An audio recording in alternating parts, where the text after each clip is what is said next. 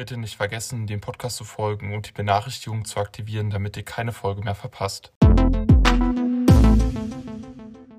Es ist der Stadtmonitor Wochenrückblick vom 20. November. Auch diesen Sonntag schauen wir auf die aktuellen Geschehnisse der Woche in Brandenburg an der Havel, unter anderem mit diesen Themen. Zu schnell gefahren, Bundesliga-Schiedsrichter in Brandenburg an der Havel vor Gericht. Ausbau der Plauer Brücke verzögert sich und die Vorfreude über die Fußball-WM in Katar hält sich in Grenzen.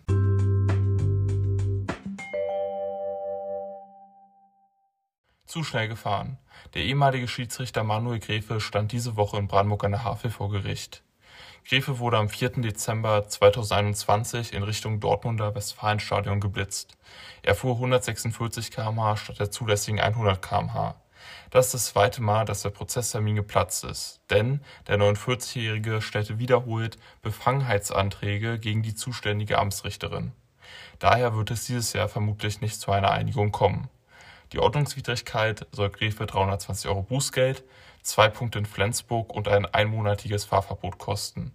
Gegen den Bescheid der Bußgeldstelle legte er und sein Rechtsanwalt Einspruch ein, denn nach eigenen Angaben sei er vom Auto zu abhängig. Gerichtlich geht der Schiedsrichter außerdem gegen den DFB vor, der ihn aufgrund seines Alters zum Ruhestand zwingt. Schiedsrichter über 47 Jahren sind nach DFB-Regeln nämlich nicht zulässig. Nochmal als kleiner Zusatz, wieso er in Brandenburg an der Havel vor dem Amtsgericht steht. Er wurde auf der A2 in der Nähe von Cesar geblitzt, das heißt, es liegt in der Zuständigkeit des Amtsgerichts Brandenburg.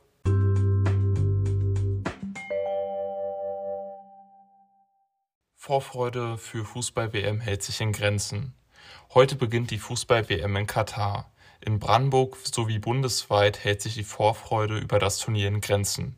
Die Technische Hochschule Brandenburg plant kein Public Viewing zu veranstalten.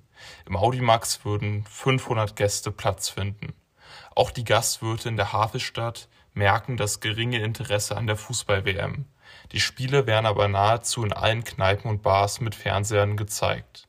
Einen großflächigen Boykott wie in anderen Städten gibt es somit nicht. Dennoch ist die Zurückhaltung sehr groß. Der Fußballtrainer Danny Roufflet beispielsweise, Chef des Großkreuzervereins Fußball Kids Club, sagte in einem Interview mit der Matz, dass er so viel Zurückhaltung wie vor dieser WM bisher noch nicht erlebt habe. Selbst die Kinder und Jugendliche reden bisher kaum über diese WM.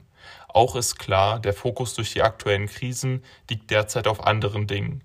Wie seht ihr die WM in Katar? Ihr könnt gerne an der Spotify-Abstimmung bei uns in den Show Notes teilnehmen.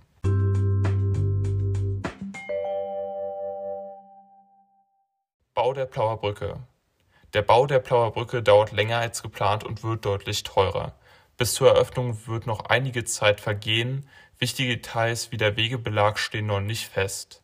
Die Brücke ist Teil des Havelradweges. Ziel der Sanierung ist die denkmalgerechte Wiederherstellung einer Fahrbahn für Rad- und Fußverkehr.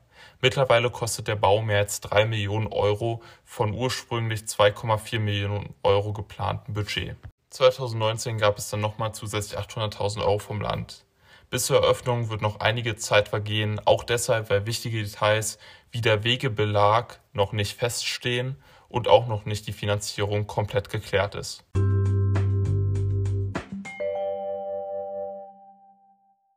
Und zum Ende noch eine kurze Mitteilung. Das Team vom DAK Kältebus ist jetzt wieder in der Stadt unterwegs. In der kalten Jahreszeit werden Hilfebedürftigen warme Getränke und Essen sowie Kleidung gereicht. Wer das Team unterstützen möchte und weiß, wo sich gerade Menschen aufhalten, die bei den kalten Temperaturen Hilfe und Unterstützung gut gebrauchen könnten, kann seine Hinweise an die E-Mail-Adresse hilfe@dak-brandenburg-havel.de senden.